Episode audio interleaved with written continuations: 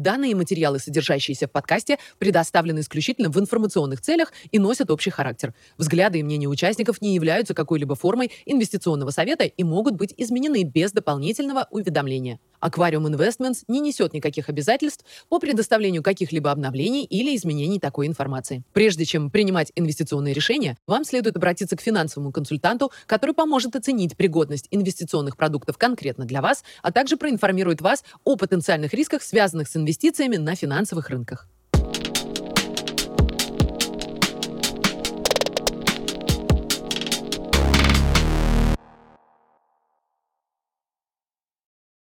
Привет всем! Сегодня 17 июля, понедельник, и мы с Никитой опять записываем наш макроэкономический обзор. Привет, Никита. Привет, Паш. Э, давай по традиции начнем с того, что происходило на рынках. Давай, конечно. Начинаем, как всегда, с доллара, долларовый индекс.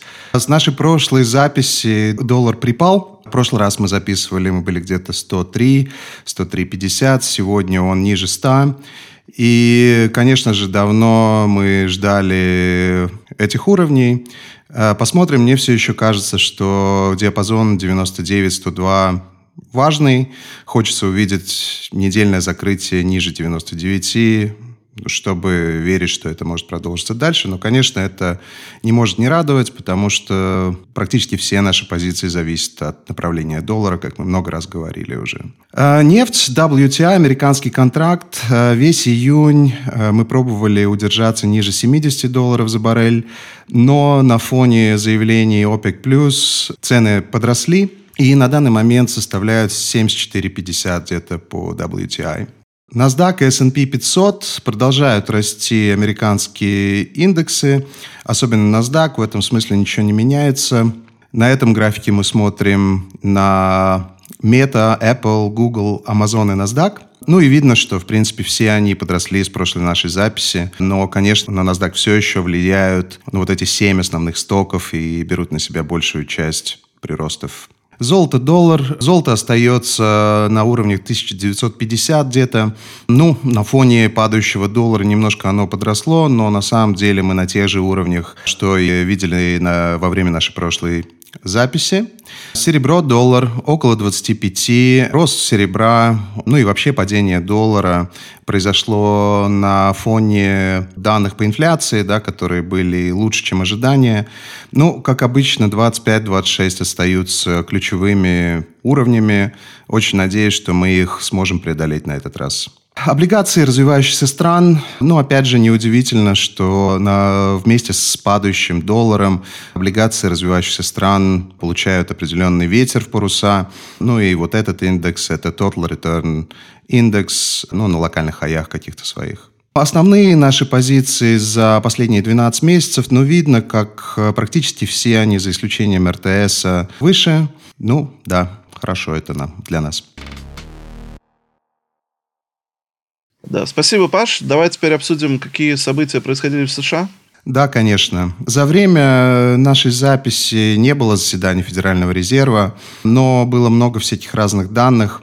На этом графике мы видим кривую доходность американских трежерис. Видно, что она повыше по, по, всей, по всей кривой во времени. Но, опять же, остается инверсия, да, и опять же, недалеко мы ушли на периодах, которые начинаются с пяти лет. То есть, э, в принципе, как будто привязана кривая вот к этим 3,54%. В этом смысле никаких изменений нет. Можем посмотреть, что происходило со счетом казначейства, реверс-репа, банковскими резервами S&P 500. Ну и видно, что дополнительные выпуски казначейства с момента продления и увеличения потолка долга почти триллион дополнительных облигаций выпустило казначейство. Ну и видно, как синяя линия подросла, да, это вот есть счет казначейства в Федеральном резерве. Почти 500 миллиардов на данный момент денег у казначейства. И очевидно, что большая часть этих ресурсов пришло из реверс-репа. Это сиреневая линия. При этом падают банковские резервы и растет S&P 500. Обычно резервы и S&P 500 коррелируют, но, конечно, бывают случаи, когда это не так, и последний раз такое было в 2018-2019 годах, но в итоге все равно конвергенция это произошла. Я думаю, что все шансы увидеть это и в этот раз. Вот такой график, тоже связанный с ликвидностью от Financial Times и Bloomberg. Здесь ликвидность определяется как активы Федерального резерва, но это имеется в виду баланс Федерального резерва, плюс программа BTFP,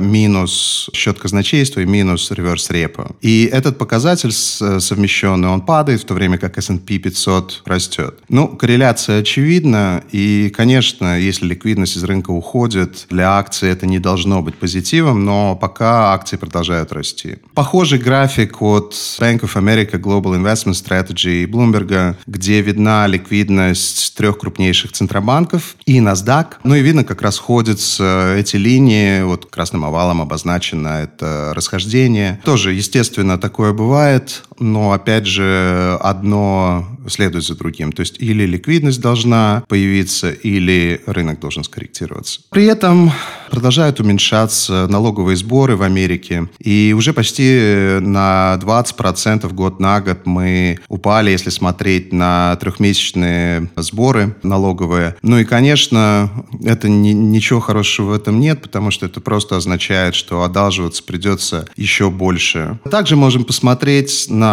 earnings remittances, на баланс Федерального резерва. Вновь эта линия ниже, убытки Федерального резерва продолжают расти. Ну и, как мы много раз говорили, пока ставки такие, какие есть, и пока разница на процентах по резервам и процентам по реверс-репо более привлекательны, чем Fed Funds, я думаю, что и дальше эти убытки будут расти.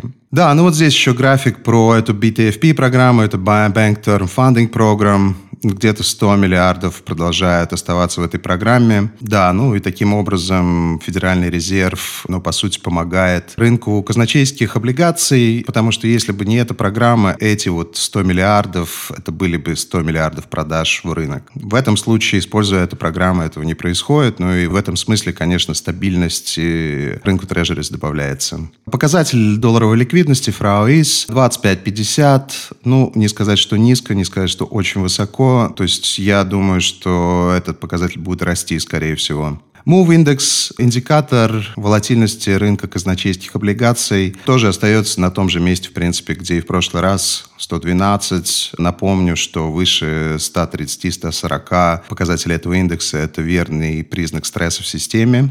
Двухлетка и Fed Funds Rate. Остается двухлетка ниже Fed Funds Rate. Был момент, когда доходности э, подрастали на фоне увеличения ожиданий по поводу поднятия еще раз Федеральным резервом, но перелезть так и не получилось. Ну, как мы много раз говорили, вот это пересечение, оно супер важное и обычно ведет к паузе или снижению ставки в итоге. При этом ожидания по заседанию 26 июля почти 90% вероятности поднятия ставки еще на 25 базисов и после этого снижения. Если мы перед заседанием увидим такие вероятности, естественно, Федеральный резерв поднимет еще на 25, потому что спорить с рынком никакого смысла нет. Трудно это объяснить, учитывая спад инфляции, да, очевидный, но, наверное, есть какие-то другие причины. Инверсии остаются. Здесь мы смотрим опять на 2.10, 2.30 инверсии. Напомню, что признаком очень близкой рецессии является степенер, когда эти обе кривых начинают подрастать, то есть ставки ближние начинают падать, а дальние расти или оставаться на месте. Пока этого нет, но, конечно, прогноз у рынка рецессионный. Были новости по судебному решению по поводу студенческих долгов. Ну и вот на этом графике я показываю, как много раз продлевали эту программу, которая позволяет не выплачивать эти долги. Но вроде бы это все закончится, но здесь видно, да, то есть раз 10, наверное, 12 продлевали эту программу, которая должна была действовать только во время коронавируса. И, похоже, это заканчивается. Начиная с октября, насколько я понял, опять нужно будет выплачивать студенческие долги людям в Америке. Поговаривают, что это эквивалент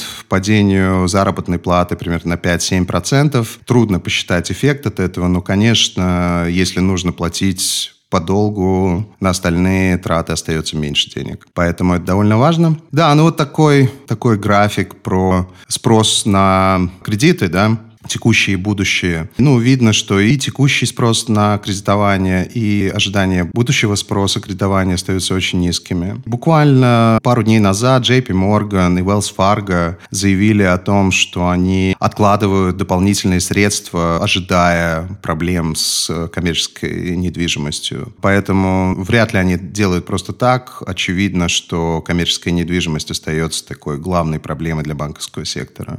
Можем, как обычно, посмотреть на экономические данные, самые важные. Занятость, э, non-farm payrolls и household э, отчеты. Достаточно они были позитивные, и тот, и другой. 209 тысяч non-farm payrolls, 273 тысячи household, обе позитивные. Но при этом, если посмотреть на разбивку вот этих э, рабочих мест, то видно, что в основном это было, что добавляли рабочие места в секторах leisure and hospitality, и в основном это были маленькие бизнесы, но небольшие. Да, то есть, опять же, возникает вопрос, это люди с двумя работами или тремя работами, это временный найм, ну вот насколько эти показатели вообще важны, да, в этом смысле, потому что если думать, что это малооплачиваемые рабочие места, ну, конечно, это вряд ли говорит о том, что экономика так сильна, как эти цифры показывают. Опять смотрим на вакансии и пособия по безработице. Ну, в этом смысле тоже особо ничего не меняется, остаются довольно высокими вакансии, 9,8 миллионов э, вакансий, и потихоньку подрастают запросы пособия по безработице. Ну и вот на этом графике мы видим связь э, между поднятием ставки и пособием по безработице. Ну, очевидно, что они связаны, и, скорее всего, мы их будем видеть все больше и больше. При этом вот график такой от Forest for the Trees, Fred, BLS. Здесь видно количество людей, людей, которые регистрируют себя как люди с инвалидностью. Но видно, что это с 2020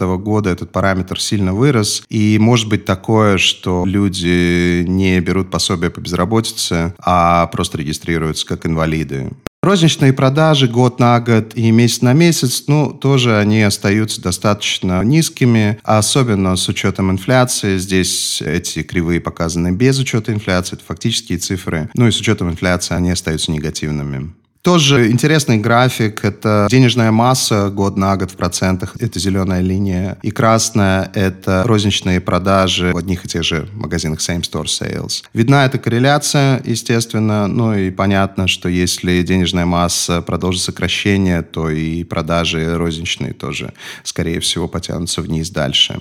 Как мы говорили, инфляция потребительская вышла лучше, чем ожидали. Около 3%. Это белая линия на этом графике. Ну и, как обычно, здесь цены на импорт год на год, экспорт год на год, производственная инфляция год на год, Owners Equivalent Trend – это желтая линия, и Zillow индекс – это голубая линия.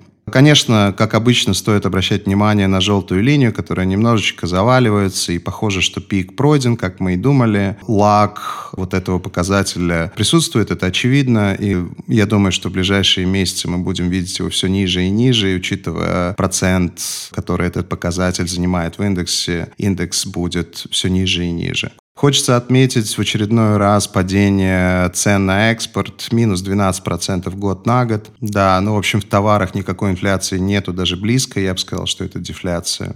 Кейс Шиллер, цены на недвижимость в 20 крупнейших городах год на год, минус 1,7% за последние 12 месяцев. Это что означает? Это означает, что цены на недвижимость остаются высоко и немножко консолидируются на вершинах при текущих ставках и при том, а, какие дорогие кредиты. Я думаю, что недвижимость будет и дальше дешеветь. Насколько сильно, ну, надо последить, пока непонятно.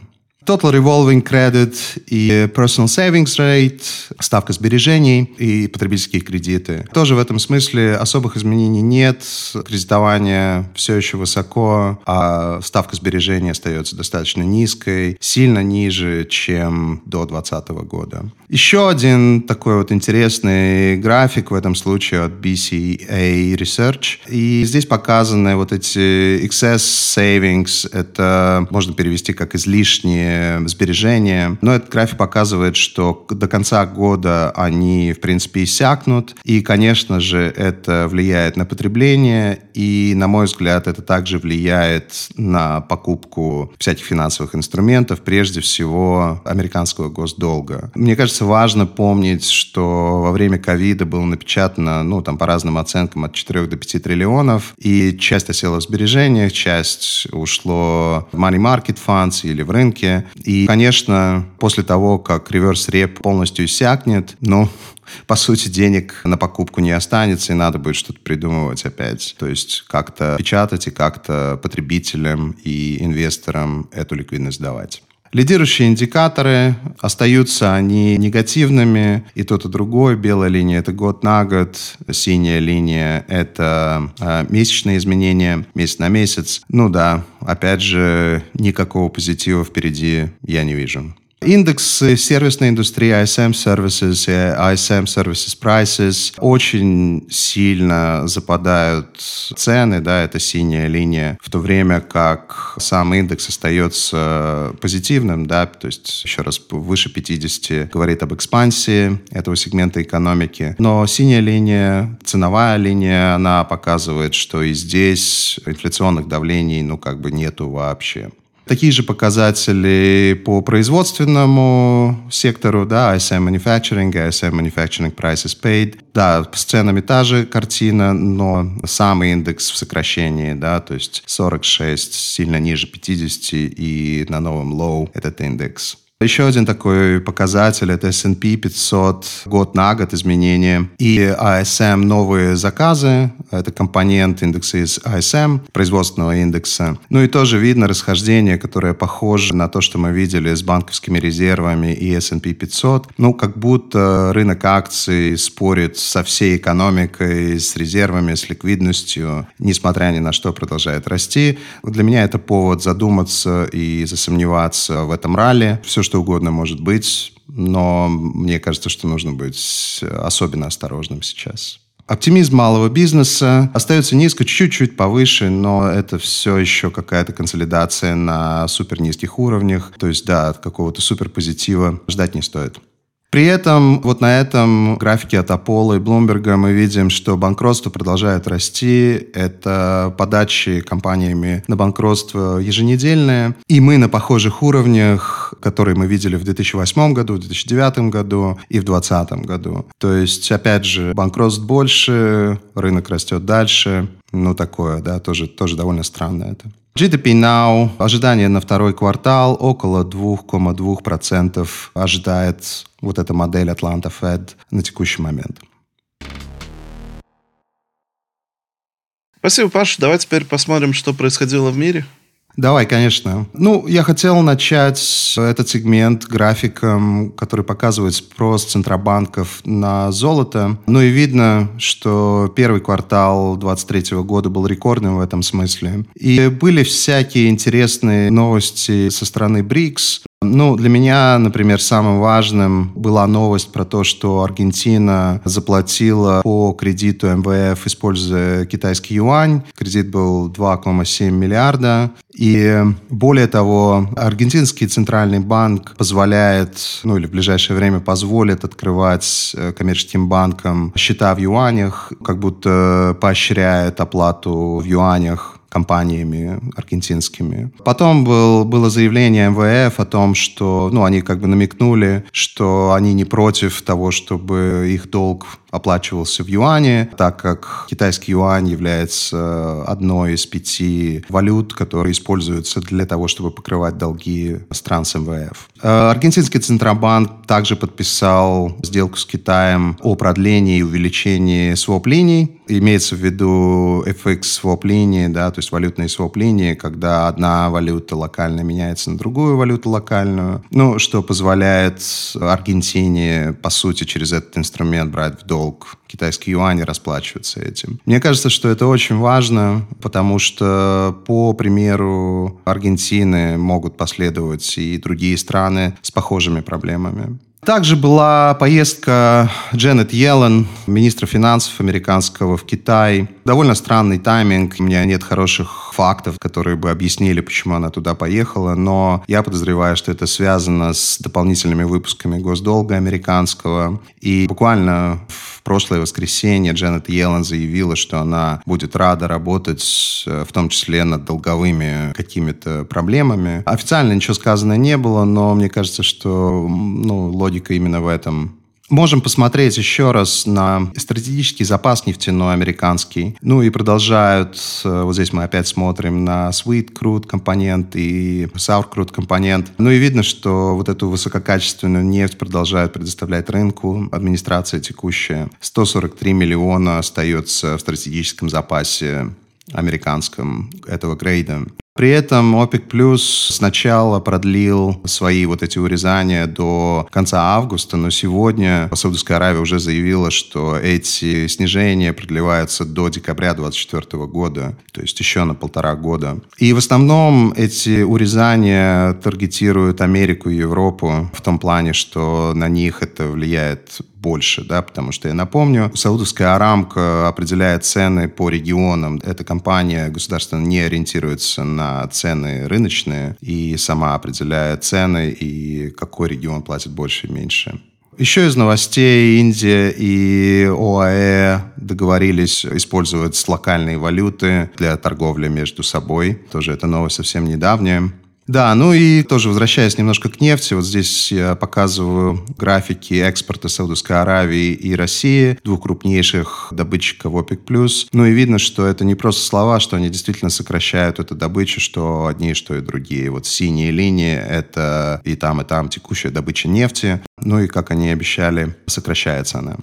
Также были новости о том, что Китай запрещает экспорт критических металлов, Галия, Германия. Даже были новости со стороны Пентагона о том, что у страны есть стратегический запас Германия, но нет запасов Галия. Ну и, конечно, это нельзя назвать дружественным шагом со стороны Китая. Наверняка это реакция на всякие запреты со стороны Америки и ограничения со стороны Америки в плане экспорта самых новейших чипсетов. Напомню, что Китай — это 90% примерно всех редкоземельных, разведанных, по крайней мере, металлов в мире. И, естественно, таких э, шагов у страны еще много в запасе, мне кажется. Можем посмотреть тоже на ожидания поставки в Европе. Ну, и видно, это мы, в принципе, в прошлый раз касались этого, но все еще ждут два поднятия по 25 до конца года этого. Я думаю, что это одна из причин роста евро против доллара ну, наверняка. Ну и вот опять мы смотрим графики евро-доллара и внизу позиционирование крупнейших спекулянтов в этом всем. И, скажем, вот этот график, он один из моих любимых графиков по евро-доллару с точки зрения позиционирования, потому что когда мы видим, что позиционирование булишь, и цена, как правило, тоже растет. И, в принципе, этот показатель, он остается позитивным с конца 2022 года. Ну и сам график евро-доллар, мне кажется, что он выглядит супер конструктивно конструктивно я не вижу, ну, по крайней мере, с технической точки зрения, что мешало бы евро дальше расти. Последний график, который я хочу показать сегодня, это ВВП Китая. Я много слышу про то, что в Китае все плохо. Ну, не знаю, ВВП растет сильно быстрее, чем американский. Может быть, ожидания были и выше, но назвать это каким-то сокращением или суперпроблемой я, например, не могу. И то же самое можно сказать про юань. Он достаточно стабильным остается. Я думаю, что если мы правы, и доллар продолжит падать, на фоне этого и юань тоже может укрепнуть. В любом случае, просто хотелось показать, вот насколько риторика не совпадает с реальностью, на мой взгляд. Спасибо, Паш. Хотел сказать, что начиная с этого выпуска мы будем озвучивать все вопросы наших слушателей и зрителей в наших выпусках и отвечать на них. Хотел поблагодарить всех, кто уже задает их, и напомнить, что вы можете задавать свои вопросы в комментариях к нашим выпускам. Я начну с вопросов. Да, давай, конечно. Это прекрасная будет идея. Я рад. Начну с первого вопроса. Здравствуйте, Павел. Скотт Скирн недавно опубликовал график со ставками на репо-рынке и на Effective Fed Funds. Как так получается, что по залоговому кредитованию репо-ставки выше беззалогового Fed Funds? Ну, в этом и смысл. В том, что ставки по репо выше, потому что реверс репо и репо стали расти, когда была нехватка коротких бумаг, и для того, чтобы простимулировать покупку вот через эти программы, ставку держат выше, чем Fed Funds, чем эффективный Fed Funds. Я думаю, что это может поменяться, но пока э, это так, и в этом и суть. Да. Был момент, когда э, ну, спрос был, очевидно, очень большой на короткие облигации. И э, для того, чтобы деньги от Money Market Fund шли именно в реверс репо, тогда эту ставку и поставили выше. Спасибо, Паш. Следующий вопрос. Спасибо за выпуск. Как вы думаете, уже пора входить в длинные трежерис TLT надолго? Или возможное повышение ставки размещение новых трежерис еще опустит цены на длинные? Мне кажется, что очень важно помнить о том, какая у, у вас базовая валюта, и мне кажется, это намного важнее, чем то, что будет с Fed Funds. То есть, если база, например, э, евро, и вы думаете, что доллар против евро будет падать, то вряд ли эта доходность по длинным ставкам скомпенсирует падение по доллару относительно евро. То есть на текущий момент 20 э, лет плюс, ну там около 4, по-моему, ставка. Ну, соответственно, вот за прошлый месяц мы увидели падение доллара где-то примерно на эту ставку годовую. То есть это один момент. Если, если думать в базе долларовой, если у вас ваша база долларовая, то я думаю, что ну, мы, скорее всего, пика на дальнем конце достигли, потому что, как мы много раз говорили, особо ставки дальше там, 10 лет не растут. То есть, ну вот год назад ставка была 3,50 по десятилетке, сегодня она там 3,80, ну то есть 30 базисов за больше года. Поэтому мне кажется, что это нормальная локация, но короткие облигации дают больше, и мне кажется, что если даже база не долларовая, то все равно это ну, поинтереснее, на мой взгляд. Но да, можно, входить можно, но вот эти, эти нюансы важно помнить. А, ты немножко коснулся э, поведения рынка акций в США, и как раз есть вопрос от э, одного из зрителей. Как вы можете объяснить такой позитив на рынке акций США? Ну, у меня больше вопросов к этому позитиву, чем объяснений. Ну, наверное, люди покупают, раз он растет, да? А, я думаю, что очень важна концентрация, да, то есть это вот эти семь акций, они двигают больше Э, чем все остальные. Это своего рода хайп, это все связано с новыми всякими технологиями. Ну и понятно, что технологии эти супер интересные. Никита может нам тоже рассказать про artificial intelligence, много интересного, полезного, да. Да, но э, в любом случае, э, я, я думаю, что это больше хайп, чем что-то что еще. Может быть такое, что рынок чувствует, что ликвидность будут давать в любом случае, и как будто такой фронт-ран происходит. Но мне кажется, что это ну, такое очень, очень сложное объяснение. Я думаю, что вряд ли. Ну, да, больше вопросов. И мне кажется, что в этом выпуске мы как раз этого коснулись. И вот эти дивергенции, они такие, сложно их игнорировать. И я думаю, что этот позитив, он ненадолго. Спасибо, Паш. Э, у меня еще было несколько вопросов, я хотел озвучить. Я много слышу разговоров о снижении уровня рубля, ослаблении. И прям очень много разговоров. Э, и как ты относишься к этому? Э, ну, никак не отношусь. Мне кажется, что учитывая все, что происходит, ну, логично, что какая-то волатильность есть, и даже значительная. Может быть, это предвестник того, что будет происходить в августе, да, то есть вроде как вот э, эти страны БРИКС планируют рассказать о новой какой-то корзине, и понятно, что если это так, и ты это знаешь, то, возможно, ты хочешь э, к этому моменту подойти с более слабой валютой. Хорошего объяснения у меня нет, если так. Но говорить, что это какая-то драматичная, какие-то драматичные уровни, ну, точно нет. Это не похоже на то, что мы видели в январе-феврале 22 года, когда очень, очень быстро и резко рубль там переоценивался. Мне кажется, что нужно различать еще э, евро-рубль и доллар-рубль. А, но евро растет против всех валют, сейчас, а, ну или практически всех, поэтому логично, что и против рубля растет. Нужно будет посмотреть, что будет происходить с э, рублем, если доллар продолжит падать против э, широкой корзины, и если цены на нефть все-таки э, будут расти, будут выше 80, например, по WTI. Спасибо, Паш. А, вот как раз у меня еще один вопрос по поводу этой новой валюты БРИКС, которая все больше, все ближе к реальности. Ты уже давно очень про это говоришь. Мы это давно обсуждаем, но я хотел, может быть, для как раз зрителей слушателей попросить тебя немножко подробнее рассказать, э, что это, как это будет работать.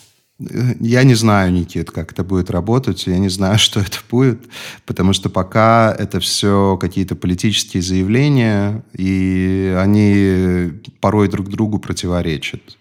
Там Иран, Иран говорит одно, Россия второе, Китай третье, Индия четвертое. Похоже, происходит какой-то торг политический или ну, какой-то вот expectations management, да, ну, то есть, как будто к чему-то готовят, но конкретики никакой нет, поэтому анализировать тут нечего. Я не думаю, что эта валюта будет э, жестко привязана к золоту. Скорее, я представляю себе некую корзину основных валют участников этой БРИКС. И золото как такой якорь для этого, да, то есть, что у тебя будет возможность поменять любую из валют на золото в этом смысле. Я думаю, что это было бы самое эффективное, самое простое, и так проще всем договориться, мне кажется, потому что золото, оно востребовано в каждой из этих стран, и у центробанков этих стран э, большие запасы золотые тоже. Означает ли это возвращение к золотому стандарту? Я бы не сказал, потому что золотой стандарт – это де-факто обмен по определенному курсу. Ну, так работало, да, вот до 1971 года. То есть был определен фактически формальный курс обмена американского доллара на золото. И это кончилось тем, что эту штуку отменили, да. То есть мне кажется, что намного более, больше смысла, если валюты будут плавать к золоту и не будет фиксированного курса. Спасибо большое, Паш. Давай теперь перейдем к тому, что происходило в портфеле. Да, давай. Портфолио aqrm.com, логин AQRM, пароль AQRM. Прошедший месяц был для нас э, позитивный, ну, как было видно на всех этих графиках. Доллар падает. И, ну, естественно, это отражается на динамике портфеля. Вот здесь мы смотрим за последние три месяца. Мы немножко добавляли колов по серебру клиентам, там, где эти мандаты есть. А, ну, потому что ожидаем какого-то резкого роста. Но в целом все остается так же, как и было, да, то есть средние вот эти показатели, они такие же, как и были. Ну да, я, я тут даже не знаю, что еще сказать. Очень радует меня рост облигаций развивающихся стран, потому что это большая часть портфеля, и, конечно, переоценка там может принести достаточно большие приросты для нас. Ну вот, примерно так. Думаю, что, как я много раз говорил, для нас ключевым и, и тезисно, и по факту остается направление доллара. Ну и, как мы видели, э, доллар заваливается. Ну, я не вижу, что, что может остановить это. Ну, посмотрим, как быстро это произойдет и произойдет ли, что будет в августе на вот этой встрече БРИКС. Я думаю, что это все связанные вещи. И думаю, что впереди у нас много позитива. Спасибо, Паш. Спасибо тебе, Никит. Всем спасибо зрителям. Надеюсь, что вот эта практика с вопросами и ответами будет набирать обороты. Жду, жду их с, не, с нетерпением и обязуемся мы с Никитой их задавать и на них отвечать. Спасибо всем большое и до свидания.